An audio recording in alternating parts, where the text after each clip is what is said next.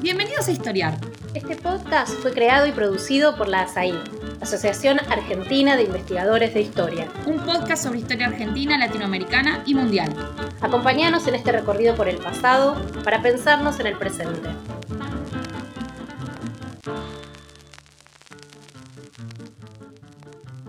Bienvenidos y bienvenidas a un nuevo episodio de Historiar, el podcast de la Asociación Argentina de Investigadores en Historia. Mi nombre es Damián Fernández y hoy estoy a cargo de este episodio especial sobre el tema Democracia y participación popular en Atenas durante la Antigüedad Clásica. Para discutir sobre este tema nos acompañan dos especialistas. Julián Gallego, profesor titular de Historia Antigua de la Universidad de Buenos Aires e investigador principal del CONICET, y director del Instituto de Historia Antigua y Medieval de la Facultad de Filosofía y Letras de la Universidad de Buenos Aires. Julián es especialista en un amplio abanico de temas de historia de Grecia antigua, desde el periodo arcaico hasta el mundo helenístico. En particular, la cuestión del pensamiento y la práctica política, como así también el mundo del campesinado griego. Bienvenido, Julián, a este episodio de Historiar. Bueno, muchas gracias por la invitación. Muy agradecido de estar aquí junto con vos y con Marc, así que yo soy el agradecido. Eh, también está con nosotros Marc Domingo Gigax, profesor de Historia Antigua y director del programa del Mundo Antiguo en Princeton University en Estados Unidos. Marc es especialista en historia de Grecia antigua con un foco especial en Atenas clásica y el período helenístico. Su trabajo recorre temas como la reciprocidad y la beneficencia pública en las ciudades griegas, la historia de Asia Menor y Egipto durante el período helenístico y diversas cuestiones de historia griega durante época clásica. Bienvenido, Marc, a este episodio de Historiar. Eh, muchas gracias, Damián, por la invitación. Es un placer estar aquí contigo y también con Julián para hablar sobre un tema que, al menos para los que nos dedicamos a la historia antigua, es un tema muy importante. Mi agradecimiento también a la Asociación Argentina de Investigadores en Historia por hacer esto posible. Eh, muchísimas gracias. Muchas gracias, Marc. Y como decía, hoy vamos a conversar sobre democracia y participación popular en la ciudad de Atenas durante la antigüedad. En particular, el periodo que va desde finales del siglo VI a.C. hasta el ascenso de Alejandro Magno y las monarquías helenísticas hacia finales del siglo IV a.C. Para ponerlo en números redondos, si se quiere, del año 500 al 300 a.C. Para situar a nuestros oyentes, el periodo que abarca los, siglos, V y IV a.C. se ha considerado tradicionalmente como la época clásica. Ahora, esta caracterización deriva en gran parte de la apreciación del arte y la producción intelectual de este periodo que se tuvo en épocas posteriores. Desde perspectivas historiográficas tradicionales, se solía considerar a los siglos precedentes, los siglos VIII al VI a.C., o Grecia arcaica, como el momento formativo de la cultura y sociedad clásica. Mientras tanto, el periodo que comienza a finales del siglo IV a.C. o época helenística es visto, de nuevo desde perspectivas tradicionales, como una etapa de crisis o decadencia de esta cultura clásica. Uno de los temas que va a subyacer a nuestra conversación de hoy es hasta qué punto esta caracterización es correcta y cuáles son los problemas que conlleva la idealización del periodo clásico, ¿no? en particular en relación con la democracia. Entonces, para comenzar, sería bueno recordarles a los oyentes el contexto político-institucional en el que surge la democracia, griega, es decir, la polis. Este, este término tan importante para la historia griega tiene varios significados. Algunas veces se lo traduce como ciudad, otras como ciudad-estado, e incluso dentro de literatura especializada se lo utiliza sin traducir debido a los múltiples significados que tiene. ¿Podrías explicarnos, Julián, para comenzar, qué significa, en tu opinión, este término tan importante para la historia política e intelectual del mundo antiguo? Sí, muy bien. Bueno, eh, me gustaría empezar con una anécdota eh, que, eh, claro, en el audio no, no, no, podemos verlo, pero en un guion sí sería visible. Y precisamente cuando empezábamos a dar clases con un amigo que desgraciadamente falleció, Ignacio Lukovics, y veíamos en los libros de textos que una interpretación, traducción al mismo tiempo posible de polis era ciudad-estado, eh, este amigo siempre decía, yo entiendo lo que es una ciudad, entiendo lo que es un estado, lo que no entiendo es el guion allí. ¿no? Y precisamente eh, creo que eh, en la grafía del guion eh, uno encuentra eh, precisamente los problemas de traducción de ese término y como decías, Damián, precisamente hay quienes prefieren este, transliterar y dejar el término polis para eh, no abundar en estas explicaciones que nos muestran justamente cómo hacemos para interpretar términos griegos antiguos, cómo hacemos para transmitir el sentido de ese término eh, y cómo hacemos para no traicionar eh, o volver anacrónica la idea. Eh, justamente en línea con esta cuestión de esta bivalencia del término polis, en los últimos 20 años, de los 20, hace 20 años, de 20 años para acá, un centro a mi entender, con un trabajo muy importante, que es el Copenhagen Police Center, el centro de la polis de Copenhague, de la Universidad de Copenhague, dirigido por eh, Mogens Hansen, llegó a una conclusión que creo que estadísticamente, si, si vale decirlo así, eh, tiene relevancia para continuar con los trabajos, que es que en el relevamiento de las fuentes griegas, eh, que, se, que, que remiten a los siglos 8 a 4 a.C. o que se refieren a ese periodo, lo que tradicionalmente, como comentabas, se clasifican como periodo arcaico y periodo clásico, hay una regularidad de más del 90% en que el uso del término polis remite lo que para nosotros es o una comunidad política o una conurbación, un sitio urbano. La urbe principal, el sitio urbano principal de una comunidad que se organiza precisamente en torno de ese espacio urbano y donde ese espacio urbano adquiere eh, una valencia política, un valor político, eh, que es la presencia eh, de, incluso de edificaciones públicas, pero fundamentalmente como lugar en donde las reuniones políticas se producen. Y en ese punto, volviendo al anécdota, a la anécdota de cuando empezamos a dar nuestras primeras clases, creo que la idea de comunidad política como una interpretación un poquito más precisa de lo que tradicionalmente se llamó la ciudad, eh, y la idea de la propia ciudad como núcleo urbano, eh, transmiten un poco lo que eh, la polis es.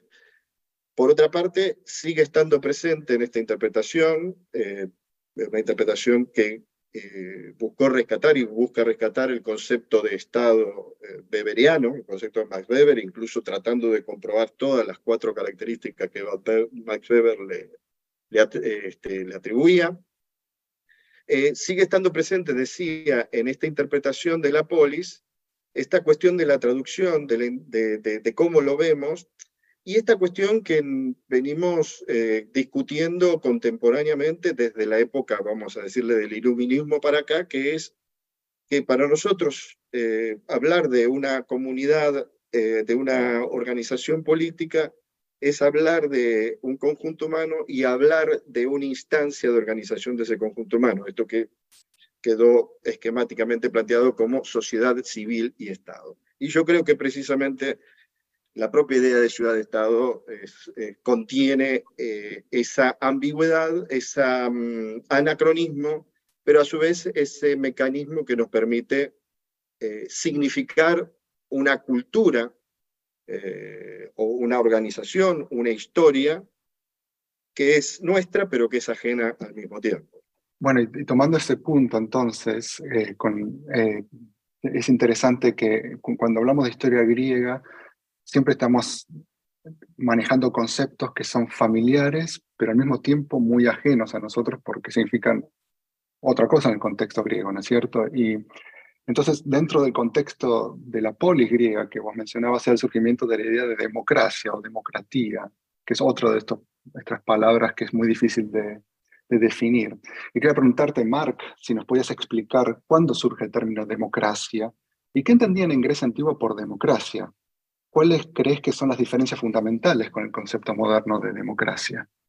El término democratía, que literalmente significa el poder kratos del demos, del pueblo, aparece mencionado por primera vez en la obra de Heródoto, el famoso historiador griego Heródoto, eh, considerado por Cicerón el padre de la historia, autor de un libro sobre las guerras médicas, las guerras entre griegos y persas que tuvieron lugar en el primer cuarto del siglo V, en los años 490, 480 y 479. En un pasaje del libro de Heródoto sobre las guerras médicas, Heródoto dice que un tal Clístenes trajo la democracia a Atenas. Y también dice, de una forma totalmente anacrónica, que después de la muerte del rey persa Cambises en el año 522, un aristócrata persa llamado Otanes habría propuesto transformar el régimen político persa en una democracia. O sea, Heródoto es el primero que menciona la palabra democracia. Ahora bien, esto no quiere decir que Heródoto inventase la palabra democracia. La palabra democracia ya estaba en circulación. Con anterioridad a Heródoto, que no sabemos exactamente cuándo escribe pero que con certeza no empieza a escribir antes de mediados del siglo V, probablemente no empieza a escribir hasta los años 440. Con anterioridad a Heródoto, el dramaturgo Esquilo, en los años 460, habla del poder del pueblo, del poder del demos, y lo hace de una forma que da a entender que conoce la palabra democracia. Es más, hay indicios de que también en los años 460 ya se utilizaba el nombre masculino demócrates, y esto es impensable sin la existencia de la palabra democracia. De hecho, no se puede descartar que la palabra democracia sea tan antigua como el propio régimen democrático ateniense. No se puede descartar que la palabra democracia se acuñase eh, en el año 508, cuando empieza la democracia ateniense o poco después. Pero Heródoto no solo nos ofrece el primer testimonio de la palabra democracia, sino que también nos ofrece, y yo creo que esto es ah, aún más interesante, la primera explicación de qué es democracia. Y con esto empiezo a intentar responder la segunda parte de tu pregunta. ¿Qué entendían en Grecia antigua por democracia? Heródoto nos ofrece esta explicación eh, sobre la democracia en un pasaje donde curiosamente no llama a la democracia democracia, sino isonomía. Isonomía, una palabra que se puede traducir como igualdad de derechos o como el régimen en el cual eh, todos tienen los mismos derechos. En este pasaje, Heródoto ah, nos ofrece una explicación sin utilizar la palabra democracia, pero una explicación en la cual estamos seguros que lo que él tiene en mente es lo mismo que en otros pasajes él denomina democracia. Bien, ¿qué, es esto? Pues eh, según la descripción de Heródoto, la democracia o democracia o isonomía es un sistema político en el cual el pueblo delibera antes de tomar una decisión vota, las magistraturas, los cargos públicos se desempeñan por sorteo y los magistrados, los cargos públicos, después de haber em, realizado sus funciones, tienen que eh, rendir cuentas al pueblo. Es un sistema también, la democracia, según Heródoto, y esto es algo que Heródoto eh, subraya y en lo que Heródoto insiste muchísimo, es un sistema en el cual el poder reside en el demos, reside en el pueblo. Eh, Heródoto también lo llama plezos, no solamente demos. Esto último, el hecho de que el poder reside en el pueblo, eh, nos lleva a la parte final de tu pregunta cuáles son las diferencias entre eh, el concepto griego de democracia y nuestro concepto moderno de democracia. Para nosotros la democracia significa esencialmente votar, votar periódicamente, quizá no con toda la periodicidad que nos gustaría, pero votar periódicamente y em, em, votar para elegir unos representantes que en nuestro nombre toman decisiones y que además designan a un poder ejecutivo que es el encargado de implementar estas decisiones. Para los griegos, la democracia significa algo distinto. La democracia significa sobre todo participación directa en las decisiones, nada de representantes.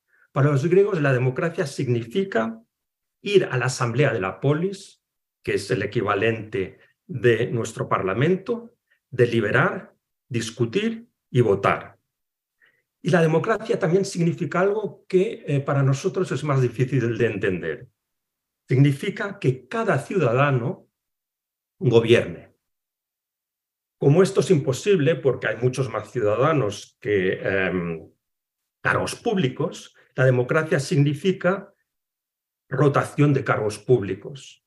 También significa limitar el periodo temporal del servicio, normalmente a un año, y limitar el número de veces que se puede desempeñar un cargo. Finalmente, para los griegos, la democracia significa elegir a los funcionarios, a los cargos públicos por sorteo, para impedir que los que tienen más medios y más influencias sean los escogidos. Vemos, pues, en definitiva, que los griegos tienen una concepción de democracia que en su versión más genuina solo es posible en una comunidad pequeña, en una comunidad pequeña como la polis. Y esto entronca con tu pregunta, Damián, la pregunta que le hacías eh, inicialmente a Julián y también con su respuesta. La polis efectivamente es una condición necesaria para el surgimiento de la democracia, es una precondición de la democracia. Yo incluso diría que la polis tiende a la democracia. Yo diría que la polis, o que la democracia, mejor dicho, en cierta forma es una consecuencia lógica, un producto natural de la polis. Muchas gracias, Marc. Em, ya que mencionaste el caso de Atenas y el surgimiento del concepto de democracia, quisiera que nos enfocáramos en, este caso, en el caso de Atenas. Eh, porque cuando se habla de democracia en la Grecia antigua, el caso de Atenas parece insoslayable, ¿cierto? Julián, ¿podrías explicarnos qué es lo que hace destacable este caso? Sí, creo que mm, hay varios planos en que podemos situar eh, esta, insoslayabilidad del caso ateniense. Eh, ya en la propia antigüedad eh, hay construcciones, por ejemplo, en un fragmento de la oración fúnebre que Tucídides le atribuye a Pericles, ahí este, Pericles le está hablando a los atenienses y eh, les dice, los arenga, bueno, este, son funerales públicos a los primeros caídos en la guerra del Peloponeso, que recién había comenzado en el año 431, y Pericles eh, en esas honras fúnebres dice, eh, somos un modelo ejemplar para Grecia.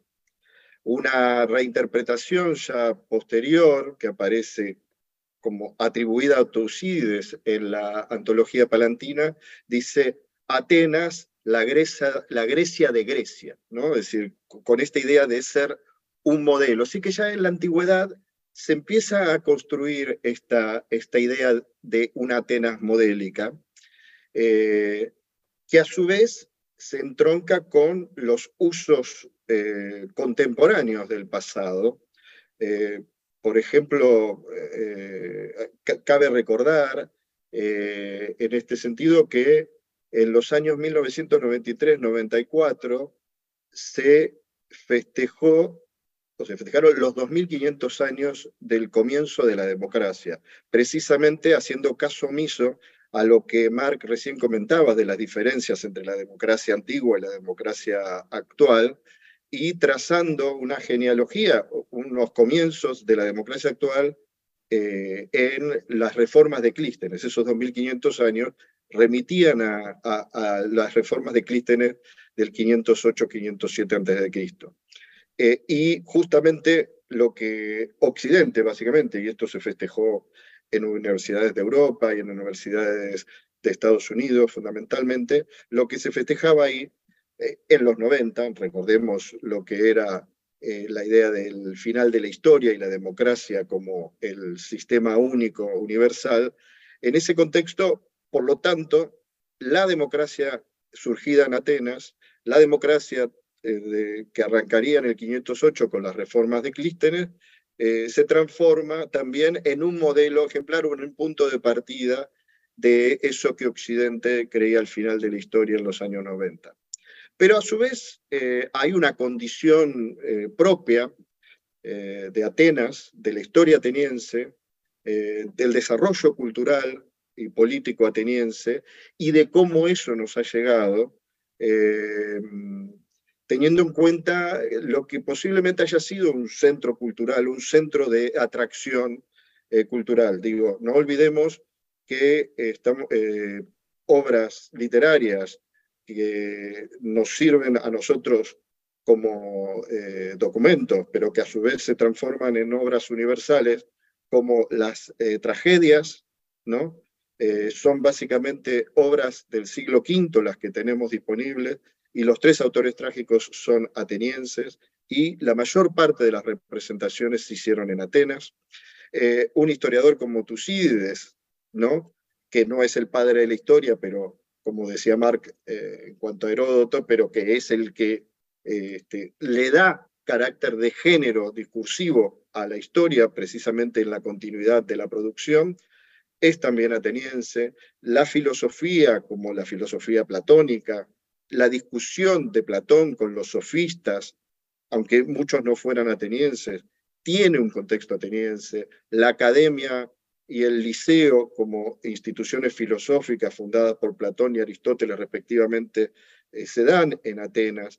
Las grandes construcciones de las cuales nos quedan vestigios, si bien hubo en todo el mundo griego, este, las grandes construcciones o esa gran este, eh, obra arquitectónica en conjunto en torno de la Acrópolis y el, Ágora comienza en Atenas, más allá de que luego eh, continúe en época helenística y los romanos también operen sobre eso. Así que en cuanto a por qué Atenas ocupa ese lugar, yo creo que hay una, eh, una dimensión que tiene que ver eso. Y la otra dimensión, que es una larga discusión entre los historiadores e historiadoras, es si en Atenas, a raíz del funcionamiento político democrático, eh, también se dan formas de pensamiento eh, de esa democracia.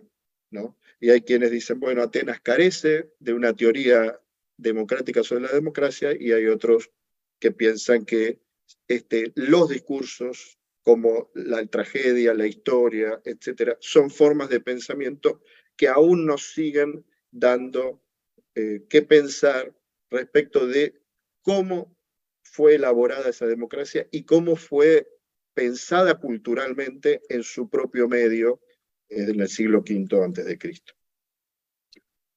Muchas gracias, Julián. Em, bueno, entonces ahora, tal vez yendo más al proceso histórico en sí, em, quería preguntarte, Mark, cómo surge lo, em, lo, que más, lo que más tarde se llamaría democracia eh, hacia el siglo VI a.C. Recordemos que durante buena parte del siglo VI, o sea, a fines de la así llamada época arcaica, Atenas estuvo gobernada por un régimen que los antiguos denominaban tiranía, y en particular bajo el poder de la familia de los Pisistrátidas. ¿En qué consistió esta tiranía? ¿Cuál es la relación entre tiranía y participación popular? Y podemos decir por ejemplo, que en cierta medida que la tiranía facilitó el surgimiento de la democracia en Atenas o por el contrario fue un obstáculo? Aunque nuestro colega de Stanford, eh, Josh Over, habla, y yo creo que con razón, de la existencia de una revolución ateniense en el año 508-507, una revolución que es lo que conduce al establecimiento de la democracia en el mismo año, el surgimiento de la democracia en Atenas no es algo súbito, sino que es el resultado de un proceso largo, un largo proceso que en su parte más visible, que es la parte política, se remonta como mínimo a principios del siglo VI, se remonta a la época del legislador ateniense eh, Solón. Es un proceso que no solo es largo, sino que también hasta cierto punto es contraintuitivo. Cualquier persona más o menos familiarizada con la historia de Grecia, tiene la imagen de que la época arcaica es un mundo de oligarquías y tiranías y de que este mundo, a este mundo de oligarquías y tiranías le sucede el mundo clásico, que es el mundo en el que aparece y eh, se abre paso la democracia. La secuencia parece pues muy clara. Primero, oligarquías coexistiendo con algunas tiranías que se entienden a menudo como degeneraciones o perversiones de la oligarquía y después democracia. Pero esto no es lo que ocurre en Atenas. En Atenas primero tenemos a Solón, que sienta las bases de la democracia con muchas reformas, entre otras, haciendo que el acceso a los cargos públicos no dependa de la sangre, no dependa de si uno es aristócrata o no, o como lo llamaban los atenienses, eh, eupátrida, sino que dependa simplemente eh, de la riqueza. Primero tenemos pues a Solón, que es considerado por muchos estudiosos como el padre de la democracia o de la protodemocracia griega, y luego, después de Solón, tenemos la tiranía, la tiranía de los Pisistrátidas, y finalmente, después de la tiranía de los Pisistrátidas, tenemos a Clístenes, la democracia de Clístenes. Y esto, como digo, es contraintuitivo, ya que si aplicamos el modelo que tenemos en mente para toda Grecia, primero deberíamos tener a los Pisistrátidas, después a Solón como padre de la democracia o de la protodemocracia, y finalmente a Clístenes como el perfeccionamiento de la democracia. El proceso ateniense, pues, es contraintuitivo y lo es en gran medida, en mi opinión, porque tenemos una idea equivocada de lo que era la tiranía arcaica. La tiranía arcaica no es como piensan muchos, una degeneración o perversión de la oligarquía, sino que a menudo es la alternativa del demos del pueblo a la oligarquía. En una época en que aún no se ha inventado la democracia, la tiranía es el único recurso que tiene el demos, que tiene el pueblo para influir y para oponerse a las élites que dominan la oligarquía. Con todo esto no quiero decir que los tiranos fuesen eh, líderes revolucionarios del pueblo, esto es algo que se ha dicho, eh, yo no creo que sea así. Lo que quiero decir es que los tiranos son miembros de la élite que tienen que hacer concesiones al demos. Tienen que hacer concesiones porque están muy solos. Están muy solos porque tienen en contra a la mayoría de la élite. La mayoría de la élite pues eh, no lleva muy bien que el tirano esté en el poder. Solamente unos cuantos miembros de la élite lo ven con buenos ojos porque son los que se benefician em, de los cargos que les proporciona el tirano. Pero bueno, incluso si uno no está de acuerdo con esta interpretación de la tiranía, que es mi interpretación y que pues admito que es eh, controvertida, está claro que en Atenas la tiranía de los Pisistrátidas no fue, como pudiera parecer a primera vista, un paso atrás, un retroceso en el proceso iniciado por Solón, sino más bien todo lo contrario, algo que aceleró el proceso hacia la democracia. Los pisistrátidas contribuyeron a erosionar el poder local eh, de los aristócratas en Ática, también contribuyeron a reforzar la unidad de la polis a través de festivales religiosos, construcción de templos, etc. Y y esto es muy importante, favorecieron a las clases populares a través de creación de empleo, en distribución de riqueza, las favorecieron y entonces estas clases populares pues se sintieron más identificadas con la polis.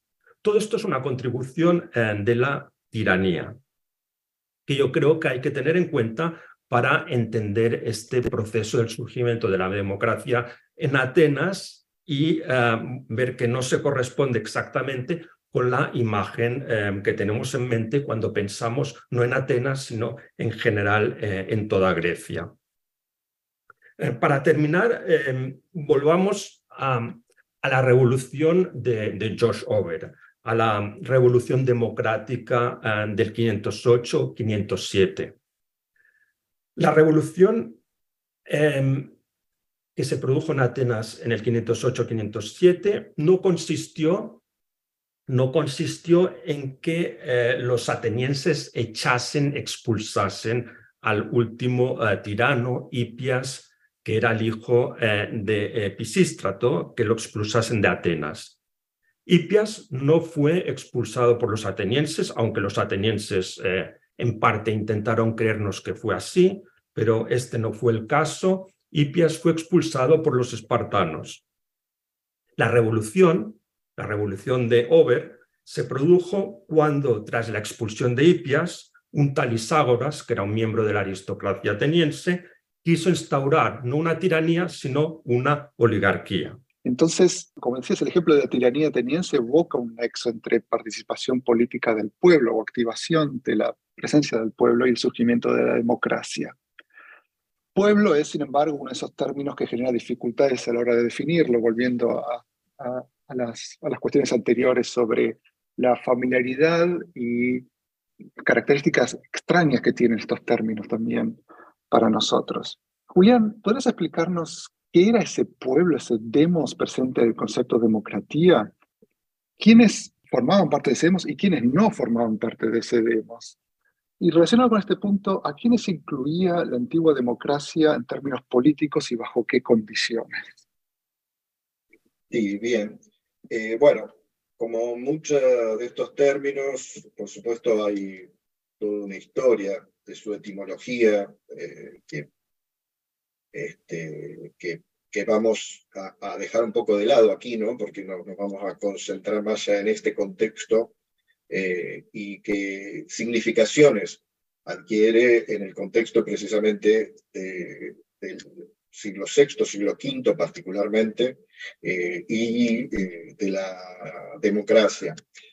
Pueblo es uno de esos demos, vamos a decirlo mejor, lo que traducimos como pueblo, que es el término demos fundamentalmente, existen otros, pero fundamentalmente el término demos contenido en, en la palabra democracia, yo creo que tiene, eh, por distintos motivos, pero también por motivos de cómo nosotros interpretamos la situación, eh, una doble connotación, ¿no? Porque al igual que hoy en día, pueblo puede denominar a una comunidad, a un conjunto, eh, también puede denominar a un sector de esa comunidad, generalmente el pueblo llano, los sectores bajos, los pobres, en fin un conjunto. También puede ser con un sentido peyorativo, puede, este, lo que se puede denominar la muchedumbre, la chusma, ¿no? Es decir, puede ir adquiriendo esa connotación o eh, eh, puede adquirirlas en asociación con otros, con otros términos. Ahora, yo creo que eh, básicamente esa doble valencia de la cual muchos autores han hablado ya, eh, con mucha propiedad para decir que precisamente esa doble valencia permitía juegos retóricos de los cuales se valían eh, los oradores, por ejemplo, y esto podría rastrearse en determinados discursos que nos han llegado, eh, fundamentalmente, por ejemplo, los de Demóstenes para el siglo IV, en Atenas del siglo IV antes de Cristo. Digo, esa doble valencia yo creo que es una, una característica que nos permite ver eh, cómo operaban con esa terminología los antiguos griegos. Porque eh, lo que encontramos es que muchas veces justamente aparece el término en una contradicción con un sector que se asocia a una élite, es decir, una distinción entre el pueblo como una parte de la comunidad y este, los, sectores más altos de esa sociedad o los que tienen determinadas presunciones de predominio en esa sociedad, y en otros casos aparece justamente encarnando la idea de la comunidad, como en, por ejemplo, en las fuentes este, epigráficas, los decretos de la Asamblea Ateniense que aparece, el demos ha decidido, ¿no? o el Consejo y el demos ha decidido, es decir, el pueblo ha decidido, para expresar a ese conjunto que es la comunidad en el marco de la democracia. Por lo tanto, eh, yendo a la segunda parte de la pregunta, ¿a quiénes incluía? Eh, el demos incluía, en principio, si nos situamos en el plano de la comunidad y desde un punto de vista institucional, diríamos, a la comunidad política, al conjunto de los ciudadanos con derechos políticos en una democracia precisamente. ¿sí?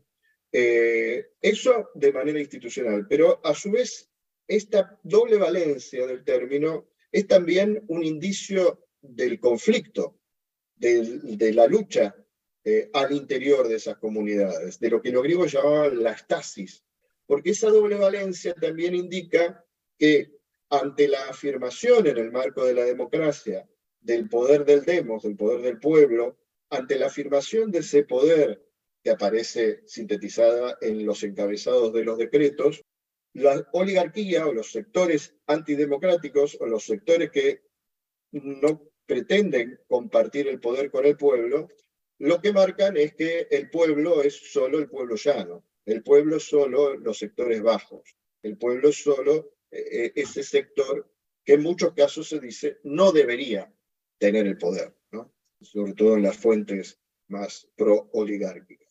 Por lo tanto, Demos eh, incluye en teoría a toda la comunidad política, eh, pero se puede referir a sectores más concretos. Luego hay matices más puntuales de acuerdo a distintas fuentes, distintos discursos, que se puede referir a un sector urbano, se puede referir a determinados sectores rurales, pero esto ya es algo más matizado. Ahora bien, eh, este conjunto político excluye a muchos otros que hoy serían parte del pueblo también.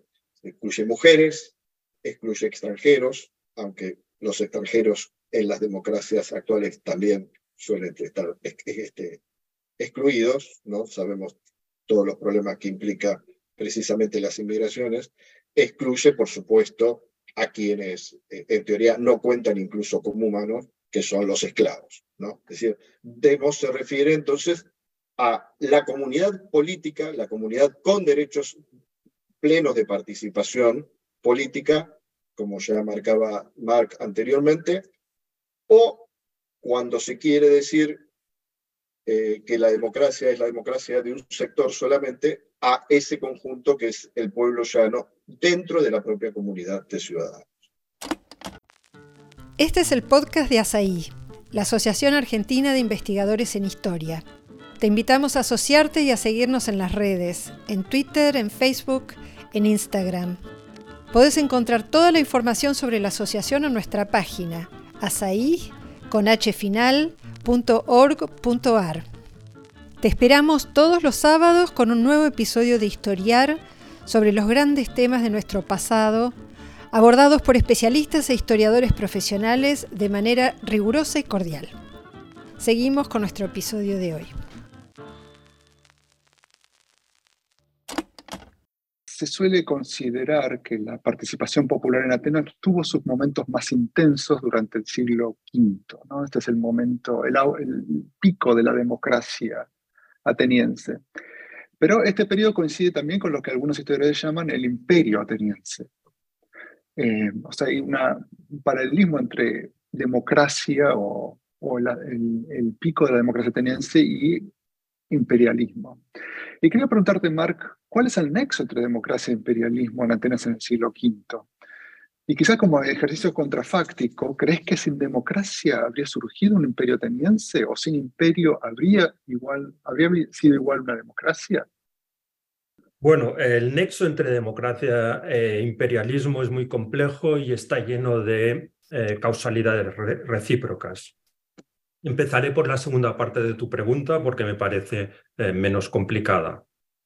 En mi opinión, la respuesta a tu segunda pregunta es no. Sin imperialismo, la democracia no hubiese sido igual en Atenas. Evidentemente, sin imperialismo hubiese habido democracia porque la democracia es anterior al imperialismo.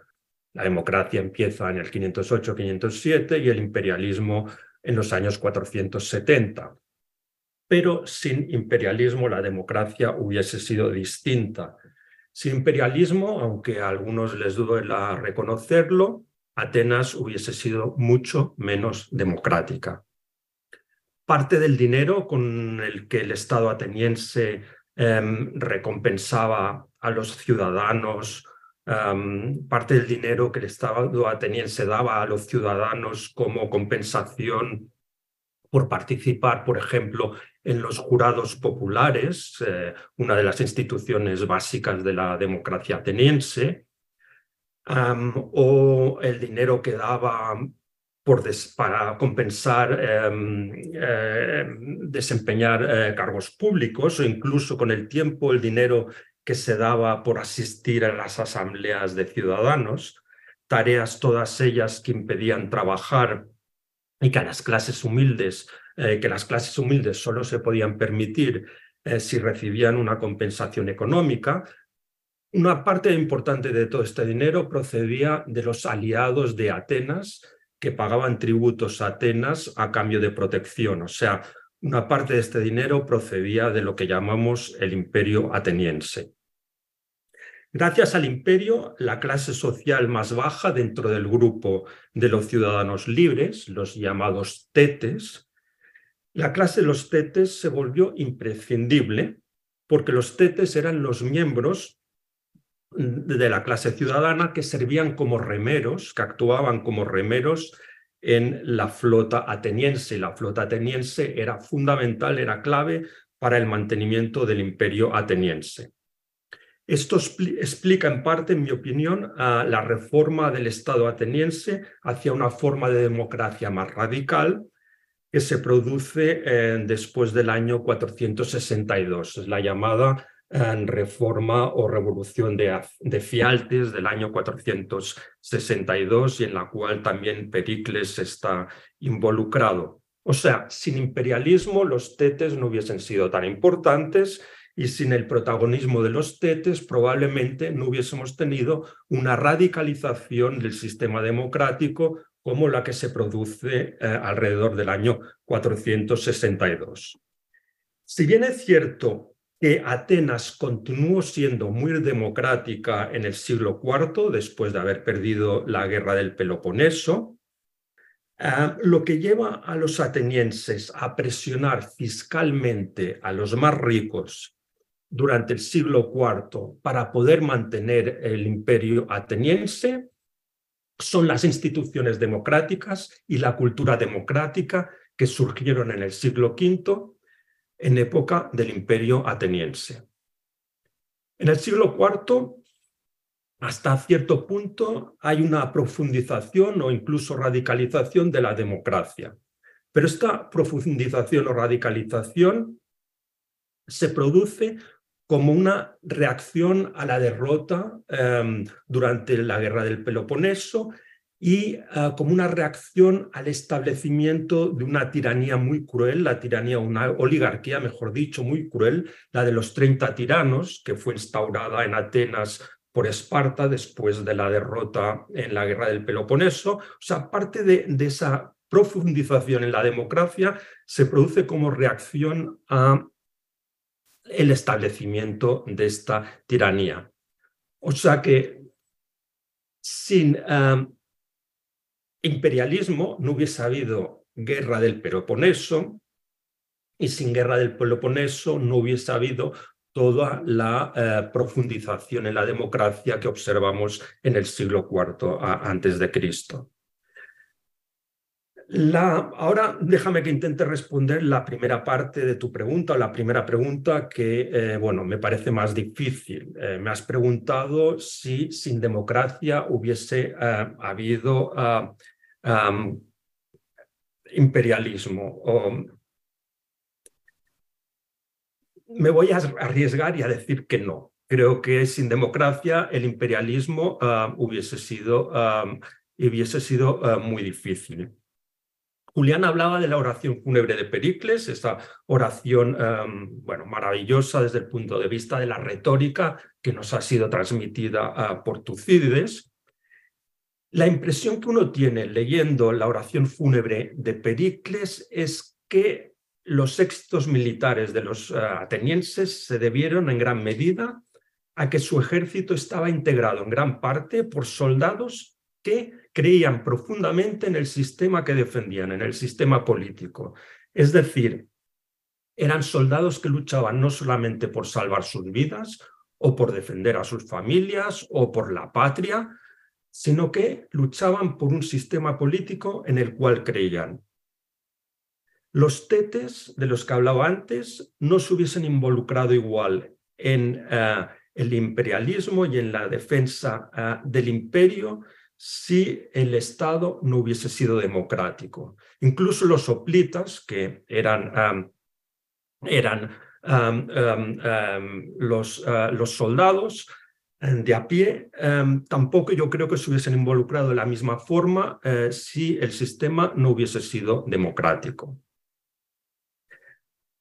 Otra cosa que creo que podríamos mencionar es que eh, Tucídides eh, nos da la imagen de que el imperialismo ateniense es una empresa del pueblo. Esto lo vemos, por ejemplo, en uh, otro pasaje de Tucídides, um, otro episodio narrado por Tucídides, la llamada expedición uh, a Sicilia. Los atenienses intentaron um, invadir eh, Sicilia durante la guerra del Peloponeso, fue un fracaso absoluto, pero la impresión que, que, da um, Tucídides em, de este episodio es que es una empresa del pueblo, que eh, si el pueblo no hubiese tenido poder, que si el pueblo no hubiese tenido uh, un sistema democrático como el que había en Atenas, eh, una, una empresa eh, semejante no se hubiese producido la impresión que uno tiene es que las élites atenienses eh,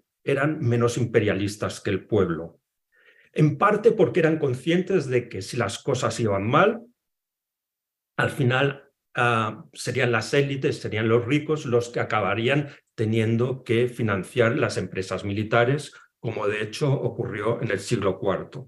Pero en parte también porque las élites hasta cierto punto simpatizaban con Esparta y con, em, con los persas, em, con, el, con, con, la monarquía persa, eh, las élites eran más conservadoras. Y eh, bueno, todo eso, como tú decías, es em, historia contrafactual, pero uno, bueno, puede imaginar que eh, si en Atenas hubiese habido un sistema democrático, eh, perdón, oligárquico en vez de democrático, un sistema dominado por las élites, pues las élites em, habrían frenado el ímpetu ah, imperialista para intentar negociar con Esparta y con los persas y ah, no poner al poder persa y al poder em, espartano, un imperio que eh, pues eh, era hasta cierto punto una provocación. Bueno, ya que trajiste a colación el término oligarquía, se suele hablar de oligarquía como contraparte de la democracia griega y ateniense en particular. Y, Julián, ¿podrías explicarnos qué se entendía en Grecia antigua por ese término y qué entienden los historiadores actuales por oligarquía en Grecia? ¿A qué aspiraban quienes se oponían a la existencia de la democracia desde una postura que podríamos llamar oligárquica. Y quizás relacionado con este punto, ¿de qué modo se manifestaban y se gestionaban los conflictos en la democracia? Precisamente eh, cuando Mark em, explicaba hace un momento el surgimiento del término democratía y apelaba a la obra de Heródoto, ¿no? Como uno de los primeros registros, eh, literariamente el primero, pero como uno de los primeros eh, registros que tenemos eh, del término democratía, democracia, con oligarquía ocurre algo semejante. y precisamente ya está claro, y venimos departiendo de esta manera, está claro que las contradicciones políticas eh, aparecen eh, en la Grecia antigua expresadas a partir de esta, al menos de esta terminología, y otras, pero de esta terminología, democracia, oligarquía. Eh, Aristóteles va a sistematizar todo este acervo cultural, político, y en su obra, La política, y va a terminar precisamente diciendo, bueno, generalmente en las ciudades griegas o hay sistemas eh, oligárquicos o hay sistemas monárquicos, puede existir la tiranía, pero básicamente son esos dos, y este, donde eh, eh, son los muchos, los, la multitud del pueblo, quien gobierna es una democracia y cuando son los pocos, es decir, una minoría de una élite determinada quienes gobiernan, es una oligarquía. Y en Heródoto precisamente aparecía eh, en un muy conocido, al menos para los historiadores, eh, muy conocido debate, que es el debate de los tres grandes, el debate entre los persas en el libro tercero de sus historias, justamente aparece contrapuesto a, la democracia que defiende Otanes, eh, la oligarquía defendida por uno de esos tres persas, que es Megaviso. Finalmente, como era lógico, triunfa la monarquía de Darío, ¿no? pero esto, este, eh, Heródoto, ahí sí hay una especie de, diálogo contrafactual eh, y ahí la oligarquía justamente se contrapone término a término con eh, esa democracia, con esa isonomía de la que se habla en esos pasajes. Eh, y esa oligarquía es el gobierno de una élite, el gobierno de una minoría, de unos pocos, que en este caso, en boca de alguien que defiende ese gobierno, aparece como la élite de los más capaces, de los mejores, de los más adecuados respecto de eh, los inconvenientes, por decirlo así, que trae el gobierno del pueblo, la democracia. Eh, en líneas generales, eh, la idea de oligarquía en Atenas va a ligarse a sectores que en principio están opuestos a la democracia. No es una constante, no es este, algo que podamos verificar en nuestras fuentes eh, de manera permanente, eh, más allá de que hay ciertos episodios eh, que, que, pueden hacernos ver ciertas contradicciones, tal vez sea por falta de fuentes en estos casos, pero sí es claro que como eh, planteaba Marc anteriormente, a medida que la política eh, democrática ligada a la política imperialista en el marco de la guerra del Peloponeso entre 431 y 404 avanza, a medida que se exacerban las eh, acciones militares que son decididas políticamente eh, son decididas en la asamblea eh, ateniense, a medida que eso ocurre y ante los resultados de la guerra, la oligarquía va adquiriendo una entidad eh, no solo en las ideas, no solo en los discursos, como uno de estos textos fundamentales para ver esto, que es un, un autor a quien sintomáticamente se le conoce como el viejo oligarca, en un, opúsculo eh, que traducimos como la República de los Atenienses, no solo en, esos, eh, en esas declamaciones, sino en ciertas este, aspiraciones y formas de concreción.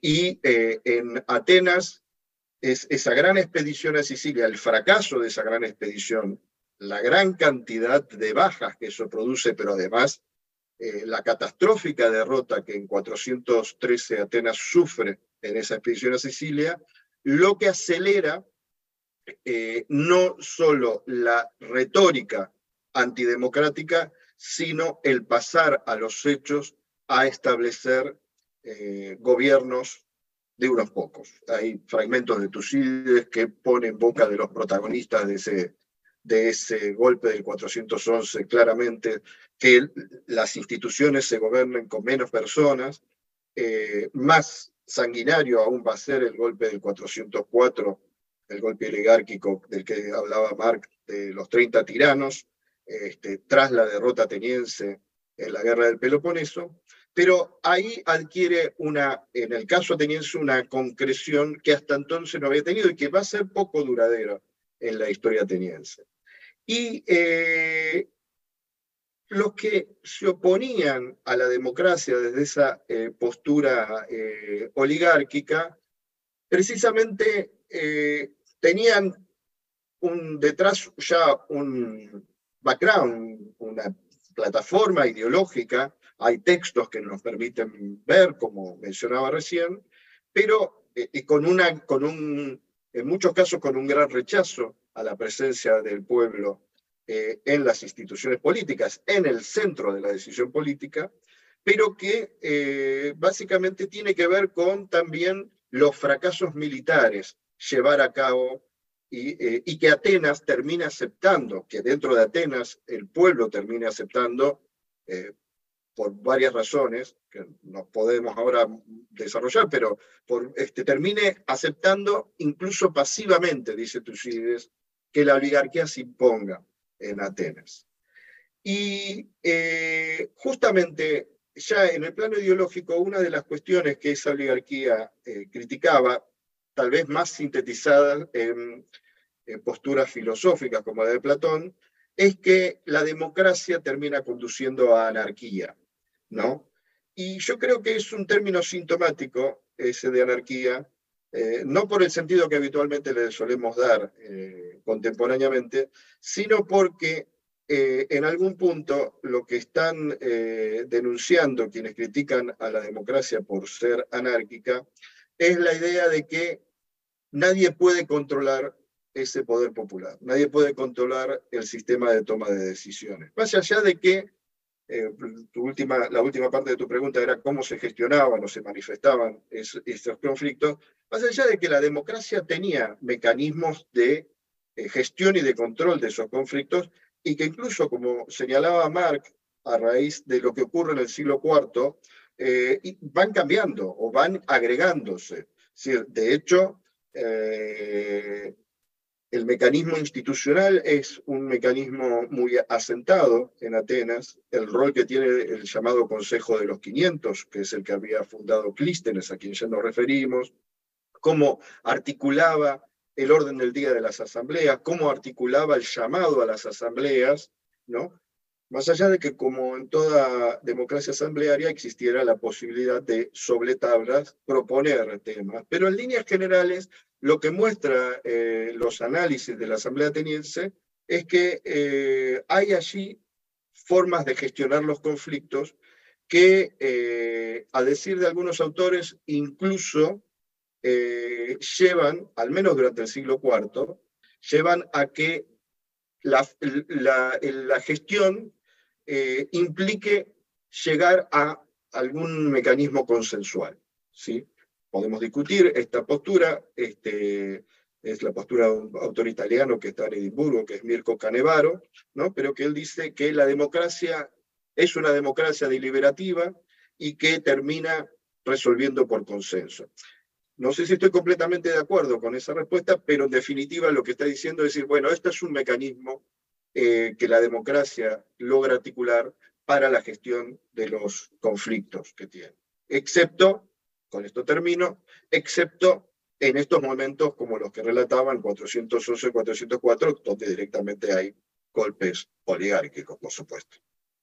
Perfecto. Bueno, ya nos estamos acercando más hacia el final de la época clásica y se ha afirmado que hacia finales del siglo IV a.C., con el ascenso y las conquistas de Alejandro de Macedonia o Alejandro Magno, y las monarquías así llamadas eh, helenísticas que reemplazan al imperio de Alejandro, la democracia entra en declive. ¿Es esto cierto, Mark? Eh, y si es cierto, ¿por qué crees que en las últimas décadas se ha puesto tanto empeño en demostrar lo contrario? A ver, eh, la idea del declive de la democracia en época helenística ha sido em, la tesis tradicional, la tesis que ha predominado hasta los años 80 o 90. El ejemplo más eh, paradigmático de esta tesis es un famoso capítulo escrito por uh, Sainte-Croix, un historiador británico marxista, que em, escribe un capítulo con un título, bueno, que, ya te lo dice todo, que es la destrucción de la democracia griega. Em, la, destrucción de la democracia griega es el título del capítulo em, que escribe Sainte-Croix en su obra sobre la lucha de clases en el eh, mundo griego antiguo. Esta tesis eh, tradicional, la tesis de que en época helenística hay un proceso de destrucción de la democracia, eh, bueno, em, ha, entrado, ha, entrado, en crisis eh, en, en, los últimos 30 años. en los últimos 30 años hemos pasado al otro extremo y uno tiene la impresión de que el periodo helenístico casi se convierte en la época de florecimiento de la democracia. Lo que los defensores de revisionistas, si los podemos llamar así, eh, destacan es, por ejemplo, que en época helenística hay muchas más democracias. Hay muchas más ciudades porque Alejandro Magno y los herederos del imperio de Alejandro Magno fundan muchas ciudades y todas estas ciudades tienen constituciones democráticas. En general, en época helenística, eh, el el único, la única constitución que parece aceptable es la democrática. En el siglo V, eh, en época de la guerra del Peloponeso y con anterioridad, eh, hay una discusión eh, que es mejor democracia o oligarquía. Esta discusión ya no se produce en época helenística y parece que solo hay un sistema aceptable que es la democracia. O sea, esto es una de las cosas que observamos. Otras cosas que observamos y que los revisionistas em, destacan, pues em, que la gente participaba en las asambleas, hay evidencia epigráfica de asambleas en ciudades helenísticas con miles de participantes.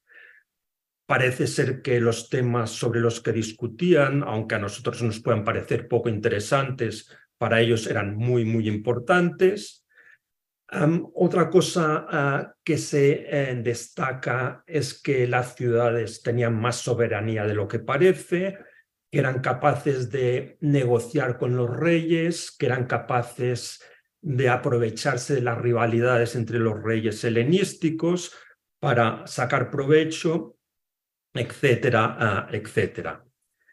E, esto digamos que es un poco, el, em, un poco la situación actual.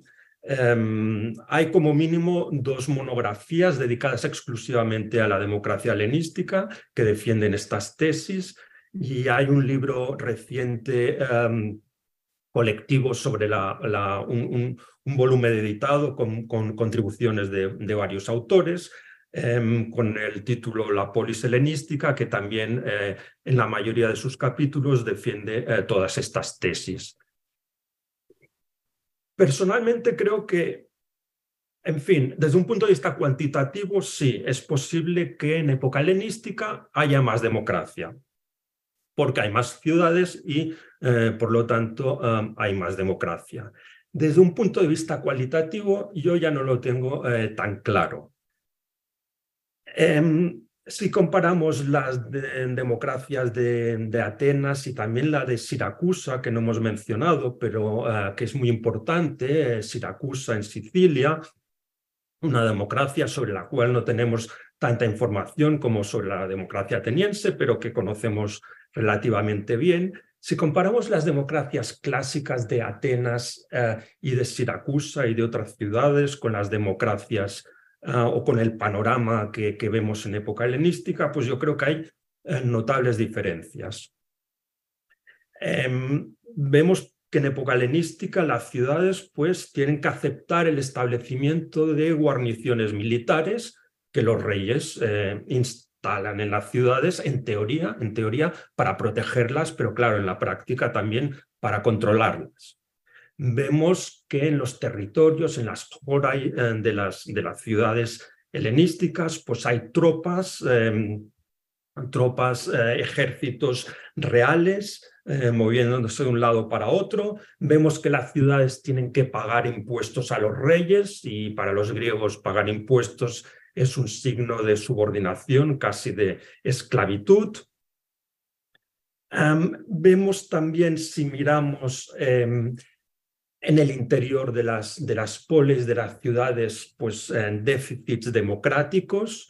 Eh, vemos a las, a, las, a las, ciudades obedeciendo a los reyes, los reyes hacen sugerencias. Eh, en las ciudades, pues normalmente las tienen muy en cuenta. Vemos que los reyes nombran a representantes políticos que se encargan de tutelar los, los uh, regímenes aparentemente democráticos de las ciudades helenísticas. vemos uh, lo que los estudiosos denominan un proceso de liturgización de las, de las. Em, lo que eso quiere decir eh, es que los, em, em, los cargos públicos acaban, acaban estando en manos solo de la gente que puede pagar, porque a diferencia de época clásica, en vez de recibir dinero por ocupar un cargo público, lo que se esperará en época helenística habitualmente será que la persona que ostenta el cargo contribuya financieramente a sufragar eh, este cargo. O sea, vemos toda una serie de cosas que, em, desde mi punto de vista, pues em, indican que la tesis de Santecrua, la tesis eh, de la destrucción de la democracia, quizá no es una tesis tan desencaminada. ¿Qué ha ocurrido en los últimos 30 años para que se produzca este cambio em, de visión sobre la democracia? Pues la verdad es que no ha habido ningún documento nuevo que nos, eh, bueno, que nos obligue a cambiar de opinión, no, no, se ha descubierto ningún papiro, ninguna inscripción, nada que, que eh, explique este giro de 180 grados. Lo único que se ha producido es un cambio de paradigma historiográfico. Bueno, vivimos aún en una época posmoderna y eh, una de las características de la historiografía postmoderna es el interés en la pluralidad y la diversidad. Por lo tanto, el historiador postmoderno está mucho más interesado en un mundo helenístico en el que hay muchas y diversas democracias, mucho más interesado en este mundo que no en un mundo como el clásico que solamente gira en torno a Atenas o Atenas y Esparta. Em, los estudios postcoloniales también han contribuido a este cambio de paradigma. El mundo ah, clásico se percibe como un mundo ah, eurocéntrico, ah, todo gira, como decía, en torno a Atenas. En cambio, el mundo helenístico pues es un mundo en el que no solamente hay muchas democracias, sino que estas democracias eh, no se encuentran en Europa, muchas de ellas, sino en Asia Menor, en Siria, eh, etc.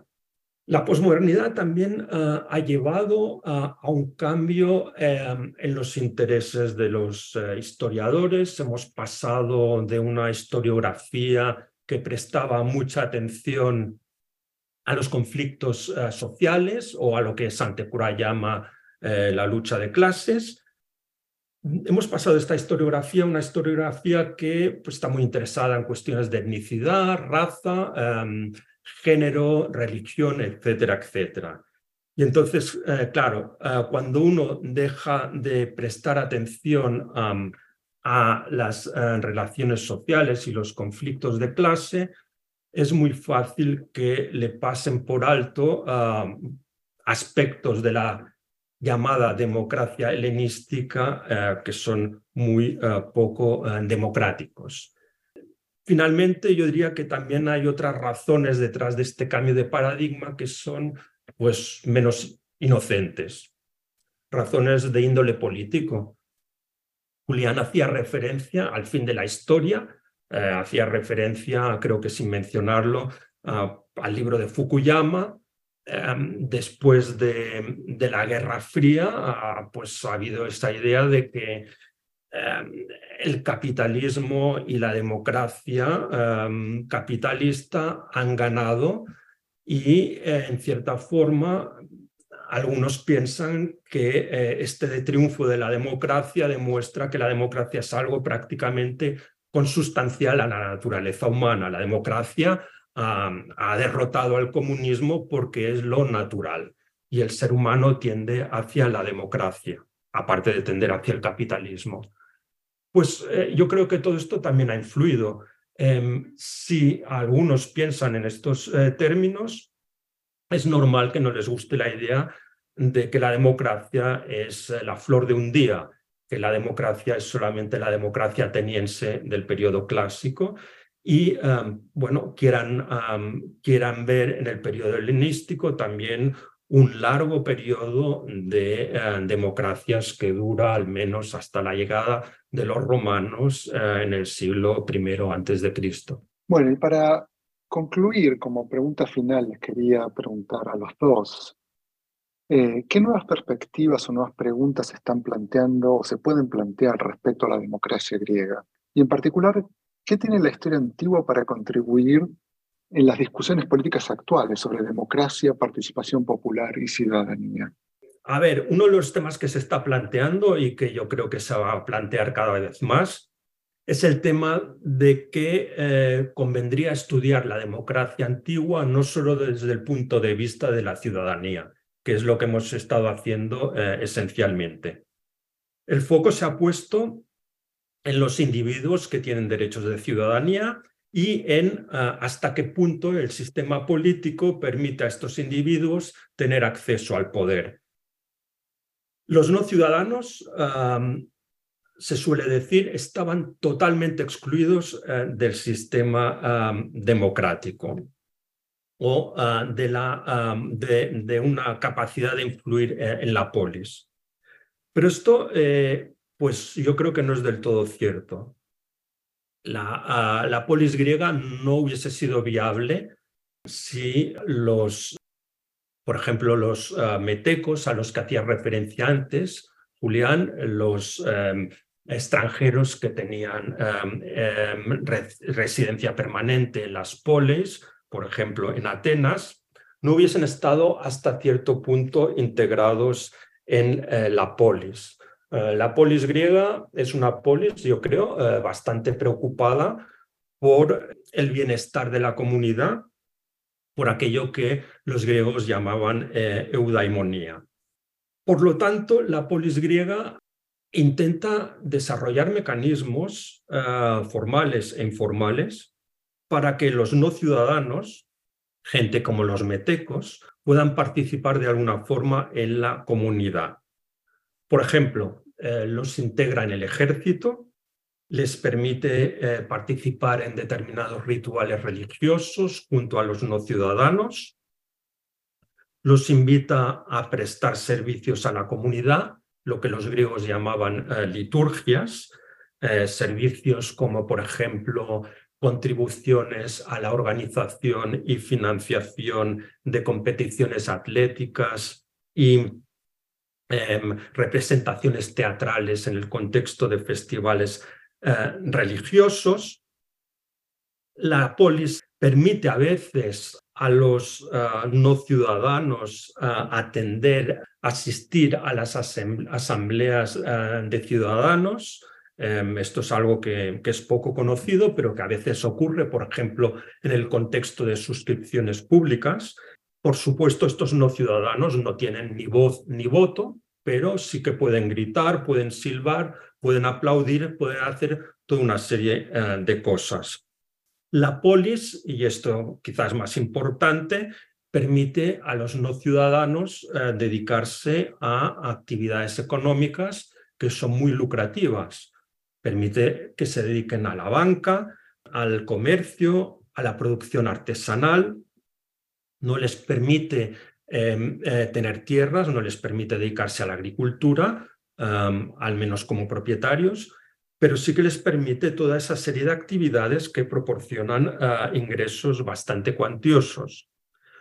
Todo esto, en mi opinión, otorga a los no ciudadanos o a cierto grupo de no ciudadanos, por supuesto no a los que no son libres, no a los esclavos, pero sí a los extranjeros que tienen permiso ah, de residencia permanente, gente equivalente a las personas que tienen, por ejemplo, Green Card en los Estados Unidos. Eh, todo esto ah, otorga a estos no ciudadanos eh, cierta influencia, eh, cierta influencia sobre los ciudadanos y lo que también es importante, sobre los dioses. Y por lo tanto, ah, cierta influencia sobre los destinos eh, de la polis. En cuanto a a tu última pregunta, que creo que era cómo puede la historia antigua contribuir a las discusiones políticas actuales sobre democracia, participación popular y ciudadanía, bien, es evidente que puede contribuir de formas muy distintas, pero una de las formas que, en las que puede contribuir es pues proporcionando lecciones que nos incomoden. Yo creo que esto es importante. Puede contribuir eh, pues, de una forma que consiste en eh, desafiar lo que parecen eh, verdades muy absolutas y muy establecidas. Vivimos en un mundo que tiende hacia la globalización, hacia la globalización económica, Vivimos en un mundo eh, que tiende hacia la unificación política y, a la, hacia la homogeneización eh, cultural. Y en este mundo, eh, pues en el que vivimos, yo creo que es interesante escuchar lo que nos dice la historia antigua. Y lo que nos dice la historia antigua aunque sea una verdad quizá un poco incómoda, es que hay una correlación entre democracia y tamaño del Estado, tamaño de la comunidad. Ah, la democracia nace en comunidades pequeñas, muy pequeñas. Volvemos a la pregunta inicial, la de la ciudad-estado. La democracia nace en la ciudad-estado en época helenística y ya en época, también en época clásica, pero sobre todo en época helenística, como reacción en parte al poder de los monarcas helenísticos. Vemos que hay eh, estados confederales en el mundo griego, pero estos estados confederales son mucho menos democráticos que la polis ah, tradicional griega. Finalmente, otra de las cosas que vemos es que Roma, una comunidad que empieza como una ciudad, como una polis, que luego se transforma en un estado territorial y finalmente en un imperio, es de todas estas entidades políticas, con diferencia, la menos democrática. Por lo tanto, ah, hay una correlación entre eh, democracia y tamaño del Estado. Esto es algo que eh, bueno, eh, plantea una serie de desafíos en el mundo actual en el que vivimos, pero que yo creo que pues es conveniente recordar ya que nos invita a reflexionar. Bueno, comparto mucho de lo que Mark está señalando. Creo que también hay una dimensión, y, Mark lo ponía muy en claro, que es una dimensión, diríamos, historiográfica, ¿no? De qué manera, respondiendo Mark al lugar de la democracia ya en el mundo helenístico, Mark notaba cómo había cambiado o cómo se había avanzado en una interpretación de la gran presencia de democracias en el mundo helenístico y marcaba precisamente cuál sería el sustrato. ¿no? Yo creo que hay una dimensión entonces eh, de nuevas preguntas que tienen que ver a veces estrictamente con el medio historiográfico, con el lugar en que nosotros como historiadores nos movemos, las discusiones, las lecturas con las que nos alimentamos. Eh, pero hay eh, otra dimensión que tiene que ver con cómo nos nutrimos de nuevas preguntas, o de, si no nuevas, al menos preguntas que no son propias de la historiografía, ¿no? yo creo que, bueno, a menos, esto es tal vez una postura más bien personal y una experiencia más personal, que es el cruce con la filosofía con determinadas líneas, obviamente que esto también es una opción, ¿no? Eh, por ejemplo, eh, en, cadena, en los últimos años, en las últimas décadas, una serie de filósofos franceses eh, formados con Luis Althusser han retomado el marxismo y han retomado la dimensión política del concepto de clase eh, con respecto o en contra de la absolutización del sentido económico del concepto de clase.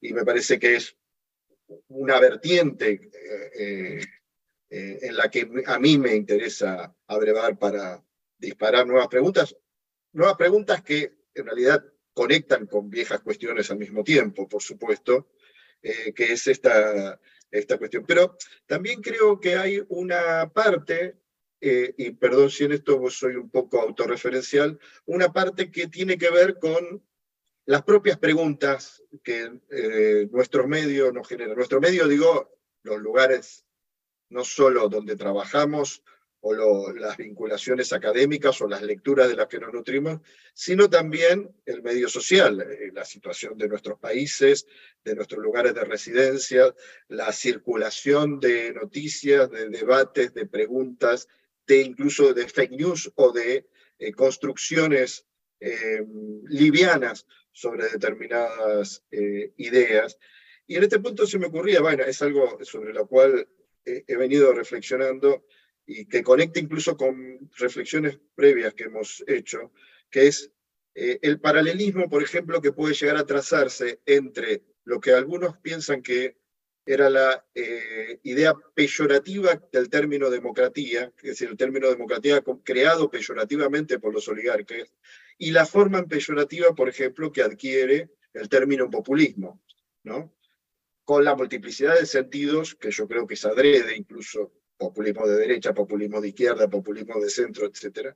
Entonces me parece que hay una, una discusión que podemos dar desde la historia antigua, y por suerte nadie, ningún antiguo nos va a decir que eso no es así, entonces es como una suerte de laboratorio donde podemos probar. Está bien, otros historiadores, historiadoras nos, nos van a criticar, pero ese es el riesgo solamente. Eh, la, historia antigua entonces este, es un laboratorio eh, posible para poner a prueba discusiones que se dan en diferentes planos, pueden ser discusiones filosóficas como las que mencionaba, pueden ser estas discusiones donde incluso se nos cruza la nota de opinión de un diario o, este, o las elaboraciones más eh, acabadas, por ejemplo, sobre el populismo, como este, se han dado en algunos casos con este, desarrollos, eh, diríamos, más académicos y científicos, eh, como en nuestro ámbito, por ejemplo, el filósofo Ernesto Laclau, ¿no? que, desarrolla toda una concepción. Pero entonces yo creo que ¿De qué nos nutrimos ante la pregunta de nuevas perspectivas, nuevas preguntas que se pueden plantear?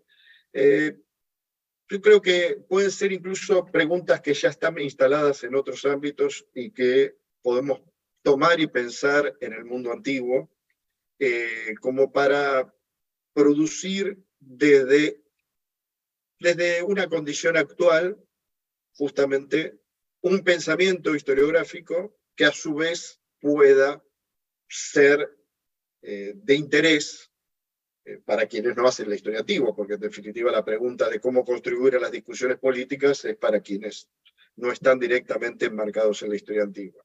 No sé si hay una receta en sí mismo, pero creo que esa es un poco la línea o la perspectiva con la que me he estado moviendo. Bueno, Julián, Marc, muchísimas gracias por su participación en este episodio. Ha sido un placer conversar con usted. Muchísimas gracias, Damián, por la invitación, por la coordinación, por organizar el diálogo y muchas gracias a, a Historiar y a la Asociación Argentina de Investigadores en Historia por abrir este espacio para la historia antigua eh, y para que precisamente la historia antigua pueda contribuir a discusiones más amplias que la propia historia antigua. Gracias, eh, Julián, gracias, Damián, ha sido un auténtico placer. Bueno, también le decimos a nuestros oyentes que esperamos encontrarnos la semana próxima con un nuevo episodio de Historiar, el podcast de la Asociación Argentina de Investigadores en Historia. Hasta entonces.